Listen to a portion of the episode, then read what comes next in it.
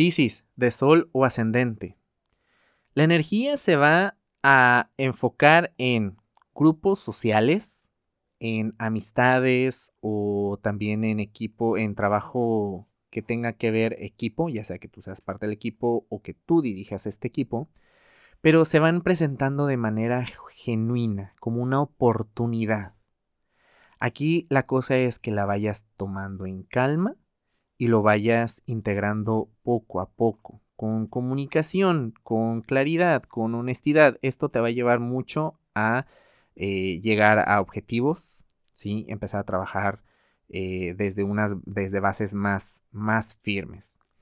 En asuntos de amistad, una amistad toma mucha importancia. Si estás identificando que alguien, que alguien te está escuchando, que alguien está ahí para ti y que de repente una persona tomó un rol eh, muy importante en tu vida, por ahí esto es clave de los primeros tres meses del 2021 para poder ya sea dar eh, con un apoyo que no tenías antes o que no habías encontrado desde hace mucho tiempo en tu círculo de, amistades.